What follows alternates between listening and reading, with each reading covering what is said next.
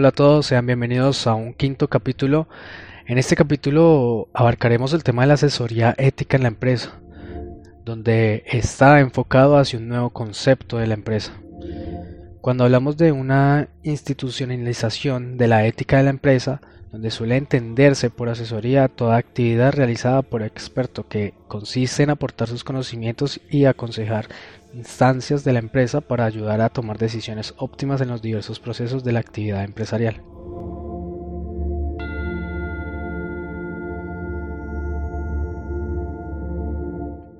La empresa tiene que constituir una identidad personalizada propia que tenga coherencia entre las palabras justificaciones y los hechos acciones para conseguir su identidad. Es necesario poseer una filosofía empresarial en el sentido de una autorreferencia reflexionada del papel de la empresa en su entorno social de edad básica que quiere transmitir una asesoría de ética empresarial. Consiste entonces en afirmar que la empresa debe ser un sistema abierto y capaz de aprendizaje Diferentes formas de asesoría de ética empresarial. Principio básico 1. El asesor no debe aceptar cargos para cuya relación no cuente con la competencia necesaria. 2. Debe considerar con objetividad e imparcialidad los hechos que el cliente presenta. 3. Debe tener en cuenta siempre las necesidades y posibilidades del cliente. 4. Toda la información del cliente debe ser tratada conforme a los principios de confidencialidad y fidelidad. 5 de evitar favorecer un cliente enfrenta a otro, así como aprovechar la información en beneficio propio, denominaremos asesor en directa cuando se realiza la empresa, pero con carácter general, la asesoría de ética y directos ocupadas llevar el empresario en la toma de decisiones en circunstancias dadas particulares.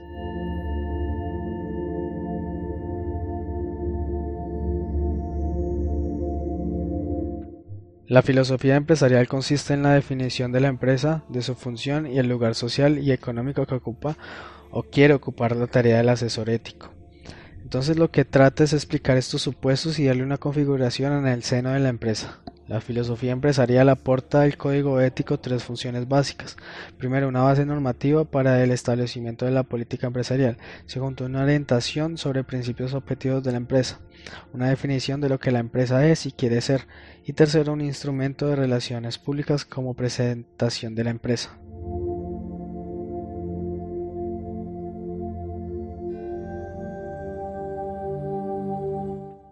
La cultura empresarial se refiere a la concentración de las normas y valores necesarios para alcanzar los objetivos definidos por la filosofía de la empresa. Su finalidad propia es desarrollar un proyecto común que, apoyándose a los principios que rigen la empresa, posibilita la identificación corporativa de todos sus miembros. La política empresarial está apoyada a su vez en la filosofía y en la cultura empresarial, establece una determinada relación entre los diferentes intereses y nos define cuáles son sus ejes centrales de actuación empresariales, a través de una jerarquización de prioridades de las que luego derivarán los objetivos estratégicos y operacionales desde el punto de vista ético. La tarea del asesor ético se dirige hacia la explicación del potencial de acuerdo comunicativo que tal definición exige tres elementos. La primera es que la función económica básica de la empresa. Segundo, los objetivos empresariales. Y tercero, los principios de conducto, los cuales son normas superiores y líneas rectoras para el comportamiento.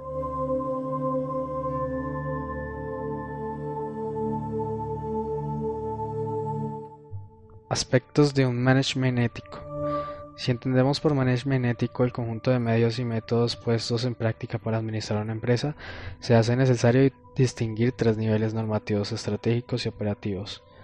Activo la valoración ética de la empresa. La valoración se realiza desde unos criterios éticos que corresponden a la situación de la empresa, como sistema de bienes y servicios en los que se debe complementarse la valoración Debe saber combinar los criterios éticos de con toda la información necesaria acerca de la empresa, asesoría, ética directa.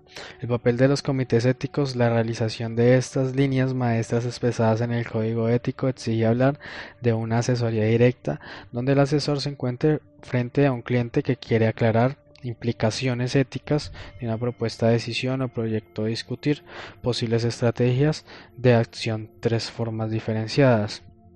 Un consejo ético cuando el empresario busca una opinión acerca de un problema determinado. Juicio ético cuando no solo se pide un consejo, sino también una toma de posición ante una decisión o propuesta. Un examen ético que se destacan los puntos fuertes y débiles de una acción empresarial. La función básica del asesor ético es explicitar los valores y normas implícitas en cada una de las situaciones, así como los valores en conflicto entre los que se plantea la cuestión en el primer paso en la toma de decisiones en lo cual consiste en aclarar la misma situación del problema, la presentación de los elementos esenciales, la situación de los siguientes pasos de elaboración de la alternativa valoración de seguimiento, donde se encuentran problemas que afecten a la dimensión ética. Normalmente los supuestos normativos se hallan implícitos y si es necesaria una lógica de la argumentación que sea capaz de resaltar los de la asesoría ética directa, puede ayudarte también en métodos cuantitativos que determinan las implicaciones fijaciones éticas de una situación con un instrumento más, el servicio a la argumentación práctica como apoyos empíricos para dar solidez a nuestras razones. En el caso de las situaciones particulares, la respuesta debe venir desde equipos interdisciplinares, de ahí que en el interior de muchas empresas, ya los llamados comités o comisiones éticas, tienen tres funciones. Vigilar el cumplimiento del código ético de la empresa, pueden cumplir el papel de experto para poder aplicar las líneas generales de la filosofía empresarial a los casos prácticos, un centro de iniciativas para la generación, complementación y desarrollo de las normas y líneas de acción relevantes para la resolución de conflictos.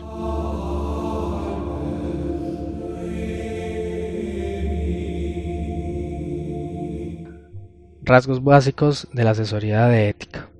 La asesoría informativa de sexualidad normativa, la reflexión ética, lo que no dice es que cuáles son las razones por las que debemos actuar en una determinada forma y no de otra con lo cual tiene influencia directamente normativa en la praxis del ser humano. Tiene la capacidad de actuar por un auto-obligación, es decir, es capaz de determinar por sí mismo su conducta. El sujeto no se somete solo a las normas por el miedo al que dirán o por la actuación de su validez, de su legitimidad de carácter justo. Esta decisión subjetiva, lo que solemos denominar libertad en consecuencia, el objetivo de la ética como filosofía moral no es otro que el de la libertad. La asesoría informativa se centra en la mediación del saber técnico en los medios y métodos de la realización de objetivos. La asesoría normativa se dirige hacia el planteamiento de objetivos de fines con conferencia, las normas sociales y a los principios morales que rigen su validez. Esto implica que una buena decisión empresarial no debe tomarse atendiendo solo a las leyes técnicas, sino también lo que se debe hacer al respecto es un marco social y humano en el que se inscribe.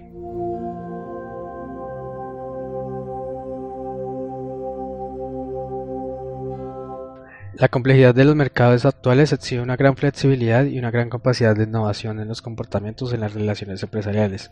Más allá de la información estrictamente jurídica, el derecho se encuentra ante problemas de tiempo y situación, es decir, las soluciones jurídicas exigen un elevado costo en tiempo y dinero. La regulación jurídica presenta problemas de extracción, por ende de déficit de aplicaciones. Esto es una rigidez y formalidad que deja fuera toda circunstancia en particular. El derecho presenta gran cantidad de vacíos legales, esto en ámbitos no estructurados jurídicamente y que sin embargo también requiere una regulación normativa. El derecho positivo no tiene por qué ser inmediatamente justo, pueden existir asesorías legales jurídicamente correctas y que sin embargo se dirijan directa o indirectamente contra la dignidad humana o contra el medio ambiente. Cuando más complejas son las empresas y sus entornos sociales, más grandes son los ámbitos en los cuales los mecanismos de control habituales pierden eficacia y ganan importancia la obligatoriedad de los estándares morales. Nuestra capacidad de separar entre las normas vigentes en nuestra sociedad y aquellas que merecen el calificativo de justas o correctas suelen denominarse nivel postconvencional de la conciencia moral, porque presenta capacidades cognitivas que tenemos tanto teórica y práctica de ir más allá de las normas sociales en cuanto a sean más tradicionales, religiosas o jurídicas. El principio de la universalización que se expresaría del siguiente modo, una acción, norma o institución es justa o correcta cuando puede ser aceptada por todos los afectados en un diálogo libre y simétrico. Desde este punto de vista, la ética puede ser definida igualmente como una lógica de la argumentación práctica.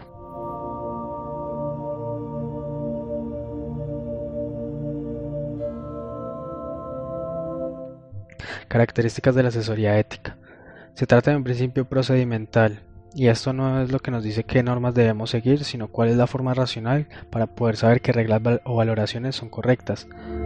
La asesoría ética con sistemas es un proceso que un producto, luego en segundo lugar se trata de un principio eh, en el cual es ideal o tiene una meta institucional que requiere que todos los afectados posibles tomen parte de la argumentación por unidad.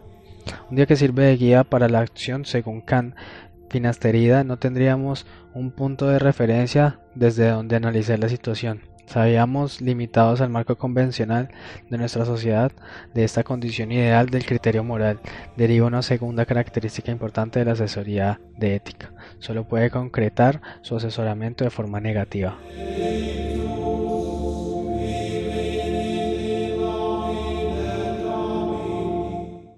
Niveles de la asesoría ética. De todo lo anteriormente dicho se deriva que la asesoría ética empresarial tiene como principal objetivo ofrecer una ayuda o una orientación para la resolución consensual de conflictos en los contextos específicos de la acción empresarial. El primer nivel se refiere a la necesaria aclaración de conceptos básicos de la racionalidad económica empresarial y en este nivel se trataría de aclarar que se entiende por eficacia que consideramos costos y que queda fuera de nuestra consideración qué significado tiene la empresa, qué concepto de responsabilidad debemos utilizar, entre otros. El segundo nivel consiste en la aportación de la ético a la explicitación de las condiciones necesarias para que podamos hablar de eficacia sin negar la justicia de las relaciones empresariales. Se trata de una plasmación de las ideas anteriores en forma de normas, recomendaciones, valores que definen el sentido y la finalidad de cada empresa particular. El tercer y último nivel consiste en aplicar estas normas generales que definen a la empresa en el terreno particular y su adquisicional, de la forma en la que toma decisiones empresariales, es decir, en los casos concretos.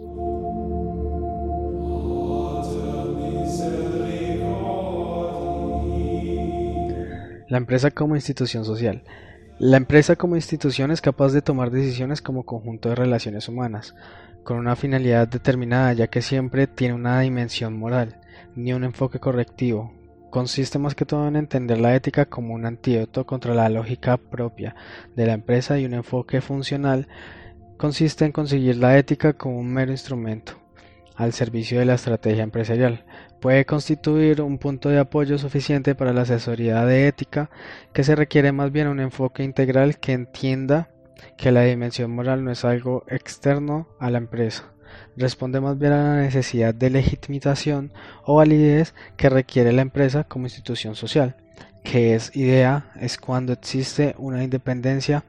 La pregunta por la que la economía de cada pregunta por el beneficio como criterio de actuación no puede prescindir del acuerdo de todos los implicados obteniendo a través de un diálogo racional.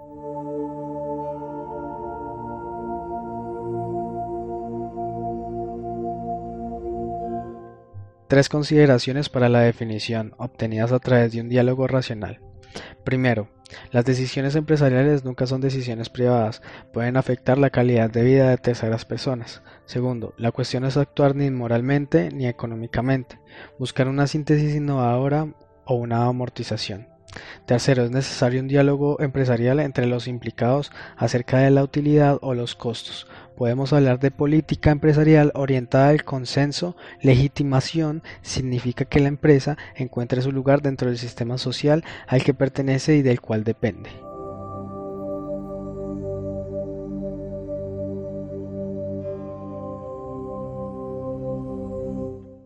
Dimensiones de la voluntad empresarial. Hace falta una normativa que pueda dar razón de la relación entre la empresa y la sociedad, es decir, entre la calidad empresarial y la calidad de vida. Esto es un problema de formación dialógica de la voluntad de todas las partes implicadas. Nuestra primera tarea para poder establecer las diferentes formas de la asesoría ética es distinguir cuáles son estos grupos y qué intereses generales les caracteriza.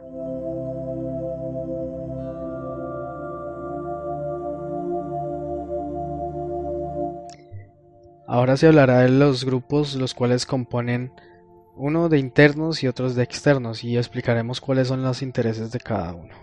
Comenzaremos entonces con los internos, que primeramente son los socios y los accionistas y sus intereses, los cuales son A. El beneficio incrementado al valor de la empresa. B. La rentabilidad y la liquidez de las inversiones. C. La transparencia de las operaciones y de los proyectos. D. La participación y control de la gestión. Segundo, los directivos. A. El poder de la decisión y el control de la capacidad de gestión. B. La influencia, prestigio e ingresos. C. El desarrollo de ideas y capacidades propias. D. Maximizar el valor de la empresa. Cuarto, los trabajadores.